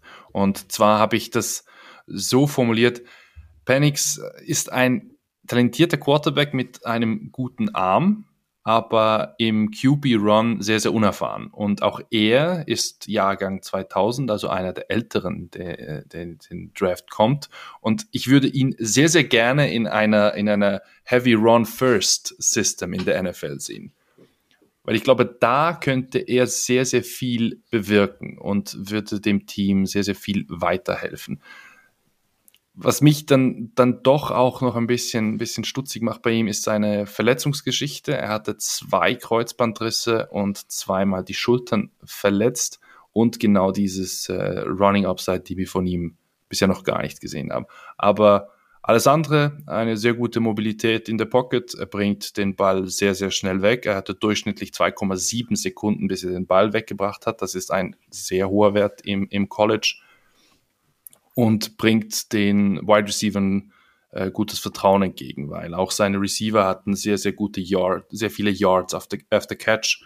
Und äh, im Sugar Bowl hat er dann auch noch bewiesen, dass er einen extrem guten, guten Arm hat. Und äh, ich glaube, er ist ein, ein interessanter Prospekt für, für, diesen, für diesen Draft, wenn die Umstände bei ihm dann äh, fast perfekt sind. Ja, finde ich, finde ich spannend, denn von denen, ich würde sagen, Top 7 Quarterbacks ist eher so derjenige, der am ehesten die Bezeichnung, ja, Pocket Passer verdienen würde wahrscheinlich. Hm. Vielleicht mit der am wenigsten Mobilität oder geringsten Mobilität, zumindest das, was er im College gezeigt hat. Aber ja, finde ich, äh, ist ein sehr, sehr spannender äh, Quarterback, vor allem, weil er ja auch der eine Lefty, also left-handed Quarterback ist. Und man sagt den Quarterbacks ja immer so ein bisschen komischen Wurf nach, aber ich finde, diese Left-Hander werfen einfach wunderschön. Das sieht man bei Tour auch. Das sieht einfach richtig, richtig gut aus ähm, bei Michael Penix. Also ich finde, also ich habe ihn richtig gern werfen gesehen, weil jeder Wurf sieht irgendwie special aus. Selbst wenn es ein Dump-Off ist oder so. Das sieht irgendwie immer, immer special aus, wenn er den Ball wirft. Und genau das, was du gesagt hast, diese Antizipation und das Vertrauen in seine Receiver, das ist schon Next Level. Ähm, ja, ältere, auf der älteren Seite der, der ganzen Geschichte, Verletzungshistorie. Ja, das sind so die Themen, habe ich auch gesehen, ja. Okay, Marc, ähm, wer ist denn dein Honorable Mention? Quarterback. Ja, ist, wie gesagt, jetzt waren ja noch so ein paar übrig, deshalb bin ich ganz froh, dass ähm, Rocky Michael Penix genommen hat, denn ich habe mir, ich musste mich irgendwie zwischen drei entscheiden. Ähm, Und äh, ja, ich fand Spencer Rattler super spannend und Bo Nix ist für mich das pure Chaos, weil er der Game Manager ist, der aber jeden Throw machen kann, den aber einfach, einfach nicht macht. Also ich finde, der kann entweder der Beste der Klasse werden oder der absolut Schlechteste. Ich habe mich dann aber für JJ McCarthy entschieden. Äh, 21 Jahre aus Michigan, 6'3 groß, 202 Pfund, ein bisschen auch auf der leichten, leichteren, dünneren Seite. Ich habe mich für JJ McCarthy als spannendes Prospect entschieden und ich weiß auch noch nicht, ob er vielleicht sogar mein Nummer 4 Quarterback ist. Ähm, sogar vor Michael Penix, den ich extrem gut finde. Mm, JJ McCarthy ist, glaube ich, der Inbegriff eines Gewinners. Er hat in den letzten zwei Jahren nur ein einziges Spiel in Michigan verloren. Also ist, in seinem, ist im letzten Jahr 15-0 und davor 14-1 gegangen. Ist Top 2 in Third Down Completion. Und das ist so, so ein bisschen synonym für, er ist einfach, er ist wirklich einfach Klatsch. JJ McCarthy wurde in eine Offense gepackt, die sehr run-heavy ist. Das heißt, er hatte nur teilweise 20 Pass-Attempts pro Spiel, hatte auch einen guten, guten Supporting-Cast, eine gute O-Line, hatte. Roman Wilson, einer meiner Draft-Crushes für dieses Jahr, hatte, hat wenige Sex genommen, ähm, hat eine gewisse Mobilität, ist quick und irgendwie dann doch ein ganz guter Athlet, mehr als man jetzt eventuell denkt von dem, was man sieht und hört. Der kann outside äh, der Pocket äh, kreieren, hat in meinen Augen eine überdurchschnittliche Accuracy, besonders über die Mitte des Feldes, was ihn zu einem super, super interessanten Spieler macht. Also diese Accuracy in der Mitte des Feldes gekoppelt an diese Third Down Completion Rate. Äh, das ist, ist unfassbar interessant, finde ich, finde ich. Er ist super tough, trotz seines smallen, äh, kleinen Frames äh, in, der, in der Pocket. Er hat Velocity, um in kleine Fenster zu werfen, äh, verschiedene Arm Ankles, Anticipation, aber ist halt relativ skinny und vom Armtalent insgesamt ist er eher average und manchmal fehlt so ein bisschen an Touch. Das, was er an Velocity hat, fehlt ihm meiner Ansicht nach so ein bisschen an Touch, vor allem outside the numbers. Und er hat dann doch mehr Probleme outside oder, oder off-Plattform zu werfen. Mm, ja, und wie gesagt, das war wie bei äh, Jane Daniels ein Thema, seine Surroundings waren ganz gut, deshalb ist manches schwer zu beurteilen. Aber ich glaube, wenn er in der NFL einen Spot kriegt, wo er vielleicht ein Jahr sitzt und sich noch ein bisschen entwickeln kann, kann das ein, ein sehr, sehr guter Quarterback werden, mit dem ein Team äh, auf jeden Fall erfolgreichen Football spielen kann. Ja, sehr spannend. Das ist irgendwie diese Draft-Class an Quarterbacks irgendwie, es gibt so viele, die irgendwie spannend sind. Ich weiß nicht, ob es daran liegt, dass man sich jetzt wegen Podcast und allem drum und dran ein bisschen intensiver mit allem beschäftigt, aber ich habe das Gefühl, die Draftklasse dieses Jahr ist irgendwie, ja, sehr special. Ja, Jungs, dann würde ich noch einen kleinen Exkurs machen für die Zuhörer zur Info. Heute ist Dienstag, am vergangenen Sonntag war der Super Bowl. Ja, wir wissen mittlerweile alle, es hat das Team mit dem besten Spieler gegen das komplettere Team gewonnen. Ändert das oder ändert dieses, ja, der Ausgang des Spiels, ändert der was an eurer Meinung, was auf Quarterback passieren sollte? Oder sagt ihr, okay, Mahomes ist Mahomes und den kann man nicht vergleichen? Du bist jetzt, du bist jetzt genau in diese, in diese, in diese Falle reingetreten, dass äh, Chicago Media jetzt äh, seit gestern beschäftigt. Aber du musst Matze jetzt als Medienprofi bezeichnen, weil er genauso gut ist wie die Leute, die dafür bezahlt werden, weißt du? Gut, ich glaube, wir, wir möchten uns ja ein bisschen abheben von denen, oder nicht? Weil sonst äh, dürfen wir uns ja dann bald auch nicht mehr, dürfen wir uns ja dann nicht äh, Experten nennen. Nee, Spaß ist natürlich. ist natürlich es war natürlich ein bisschen provokativ gestellt, Gell? deswegen. Ich will ja eure, gell? Nee, also ich glaube, ich glaube, Mahomes ist eine Liga für sich selbst. Und ich denke, es ist extrem schwierig, daraus dann auch den Nutzen für, für die eigene Franchise zu ziehen. Ich glaube, was sich ein bisschen rauskristallisiert hat, ist, dass man nicht mit Justin Fields weitermachen wird. Ich glaube, das ist auch so ein bisschen der Konsens, den wir, den wir haben. Und da können, das, da, da können, können wir uns jetzt in Team, in den Justin Fields Kult oder in Team Caleb oder was auch immer stürzen, wie wir möchten. Wir haben das schon einige Mal angesprochen. Es geht ja nicht darum, dass du in eine, dass du dich für eine Seite entscheiden musst, sondern ich glaube, es geht jetzt mehr darum, was ist schlussendlich auch die beste Lösung für, für die Franchise. Und nach meinem Empfinden glaube ich, dass sich die, die, die Chicago Bears jetzt zwischen Caleb Williams und Drake May entscheiden werden. Natürlich auch ein bisschen mit dem Hintergrund, dass man gesehen hat, was möglich ist, wenn du einen Top-Quarterback hast. Und viele haben es gesagt, die Chiefs sind in einem Umbruchjahr und schaffen es dennoch, den Super Bowl zu gewinnen. Und das wegen Patrick Mahomes. Ich weiß nicht, ob das auch so kommen wird, aber man sieht schon, was möglich wäre. Und ich glaube, dieses große wäre ist äh, ein ausschlaggebender Punkt, besonders für Ryan Post und äh, die Chicago Bears. Ja, denn grundsätzlich, was man in den Playoffs jetzt erstmal gesehen hat, ist, dass was alle Teams gemeinsam hatten, die weit gekommen sind, war in der Regel gutes Coaching. Ich glaube, das war so die, das Narrativ, was für mich da so ein bisschen drüber stand. Und darüber hinaus hat man natürlich mit den Lions und mit den 49ers zwei Quarterbacks in der Verlosung gehabt, die gut sind, aber in meinen Augen nicht Elite. Aber grundsätzlich kann man, glaube ich, sagen, dass in den Playoffs die Teams mit starken Quarterbacks erfolgreicher sind. Und gerade auch im Super Bowl, dass ein Patrick Mahomes, also das ist immer so das Problem, weil nur Patrick Mahomes und Tom Brady haben es geschafft, so eine Dynasty einzuleiten. Und ein vergleichbares Talent zu ziehen, wir haben es gesehen, ist dann in den letzten äh, 20 Jahren zweimal passiert. Wir hatten natürlich noch Peyton Manning, aber selbst der war ja nicht so erfolgreich wie die beiden. Deshalb ist immer die Frage, wie man Erfolg definiert.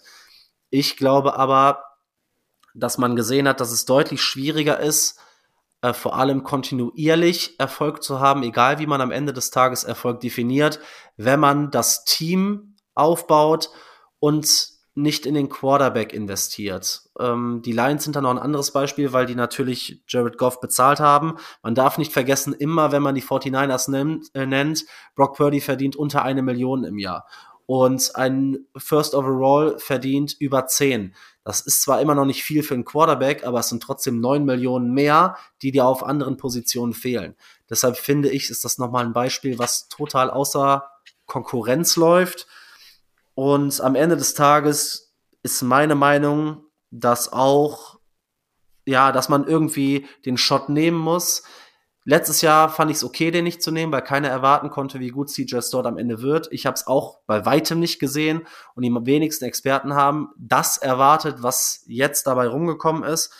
Mm, aber ich glaube, das zeigt, dass gute Quarterbacks dich weiterbringen als mittelmäßige Quarterbacks, vor allem wenn du nicht weißt, was du im Coaching hast. Okay. Ja, so viel dazu, Jungs. Wenn ihr zu den, zu den Quarterbacks nichts mehr habt oder nichts mehr, was ihr jetzt in dem Rahmen loslass, äh, loswerden wollt, dann würde ich sagen, ja, beenden wir das Ganze. Wir haben zu den Top 3 Quarterbacks, die haben wir die ausführlicher gemacht, die Honorable Mentions, ähm, ja, markiert. Wir wissen, okay, ähm, Rocky ist auf Seite Drake May mit Downtrade und ähm, da, da würde mich vielleicht noch kurz interessieren, hättest du Drake May auch an 1 oder ist für dich so interessant wegen dem potenziellen Downtrade auch, dass er nochmal die Stufe höher steht? Also ich glaube, es, es überwiegt mehr der Gedanke an den, an den Downtrade, dass man ihn da noch bekommen könnte, aber schluss, schlussendlich glaube ich, dass äh, ich gehe da schon auch ein bisschen mit dem Konsens, dass äh, wenn du an 1 pickst, dann wirst du auch äh, Caleb Williams an 1 draften. Außer es passiert im Combine noch irgendetwas oder irgendwelche Interviews, was man da nicht so mitbekommt.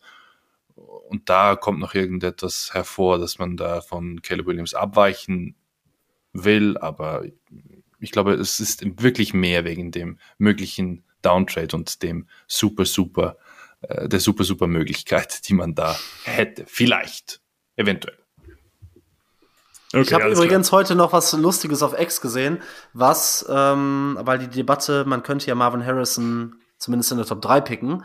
Ähm, da hat jemand so eine Grafik gepostet mit äh, Nicole Hartman hat drei Super Bowls und irgendwie AJ Brown, Antonio Brown, DeAndre Hopkins, Julio Jones und äh, Justin Jefferson haben zusammen einen. Also der Impact von einem Superstar Wide Receiver ist bei weitem nicht so groß wie der Impact eines Quarterbacks. Deshalb finde ich es vollkommen okay, eher für den Quarterback zu gehen. Selbst wenn der beste Spieler im Draft für mich tatsächlich, wenn man Positional Value nicht einbezieht, Marvin Harrison Jr. ist. Also selbst, die, also selbst ich könnte diese Bälle von Patrick Mahomes fangen. Also das ist gar kein, das ist gar kein Vergleich. Ja, oder, oder wir, pull, wir pullen halt den Houston Texan und kommen, gehen von neun auf drei hoch und nehmen Marvin Harrison Jr. auch noch dazu. Ja, bin ich all, bin ich all in, bin ich all in, je nachdem, was du für Justin Fields, wenn du ihn tradest, bekommst. Äh, eventuelle Future Assets oder die Sachen, die du aus dem Trade bekommst, noch abgeben, um an drei hochzugehen. Denn äh, wenn du Marvin Harrison Jr. und Caleb Williams kriegen kannst an eins und an drei, dann sage ich dir ganz ehrlich, dann, äh, also ich muss nämlich sagen, der ganze Draft aufgrund der Tatsache, dass diese Caleb Williams, Justin Fields und auch diese Sympathie für Justin Fields und die Trauer, dass er wahrscheinlich geht und den Hype, den ich damals empfunden habe und dieses Glücksgefühl, was ich empfunden habe, als man hochgetradet ist, um ihn zu picken, mich so im Griff haben, dass ich ich kann mich nicht mehr so freuen. Egal was passiert und ich bin mittlerweile total im Camp Caleb Williams. Das hat nichts mit Justin Fields zu tun. Das hat einfach nur damit zu tun, dass Caleb Williams für mich ein unfassbar gutes, talentiertes Prospect ist. Aber selbst wenn Caleb Williams gepickt wird, gibt es nur ein Szenario, in dem ich hyped bin, und zwar, dass die Bears auf drei hochgehen und auch noch Marvin Harrison Jr. picken. Sonst muss ich mich, glaube ich, äh, vor einem psychischen Downfall schützen und äh, werde so ganz leise äh, mal ein Juhu und eine Flasche Bier öffnen und äh, ich glaube, mehr ist da dieses Jahr für mich nicht zu holen. Die Angst vor der Enttäuschung ist einfach zu groß. Okay, gut. Dann machen wir die gedankliche Klammer wieder zu und kommen zurück zur Verabschiedung. Jungs, vielen Dank, äh, dass ihr euch so reingefuchst habt, auch in die Tapes und dass wir ja die Folge jetzt so aufnehmen, aufnehmen konnten in dem Detail und in der Tiefe. Schaut bei unserem Gast, beim Rocky vorbei, bei den Football Broadcastern. Schaut bei uns im Podcast vorbei, bewertet den Podcast. Geht mit uns in die Diskussion, ob, ob auf X, ob auf Instagram. Wir sind euch über jede Nachricht dankbar. Und ja, dann bleibt Ach, checkt den German Bears Cave aus, natürlich. Das noch als Abschluss. Ansonsten bleibt nicht viel äh, dem anzufügen. Ich wünsche euch eine geile Zeit. Wir hören uns nächste Woche wieder. Marc, deine Verabschiedung und das letzte Wort hat Rocky. Ja, vielen Dank, dass ihr eingeschaltet habt. Hat riesen Spaß gemacht, war eine Menge Aufwand und es geht die noch nächsten Wochen so weiter. Wir werden uns nächste Woche, wie wir es äh, jetzt mit der kompletten Offensive da, äh, gemacht haben und da fanden wir, dass die Quarterbacks da ganz gut reingepasst haben. So werden wir uns nächste Woche die Defense angucken und danach werden wir so ein bisschen einen Free Agency Fahrplan erstellen, was so möglich ist und was Sinn macht und ähm, ja, worauf wir uns eventuell einstellen können. Und ja, ich hoffe, ihr bleibt dran. Ich hoffe, ihr schaltet fleißig ein, empfehlt uns weiter. Und vielen Dank für alle, die zuhören, schreiben. Ich verabschiede mich. Bear down. Ja, dann bleibt von mir eigentlich nur noch Ciao.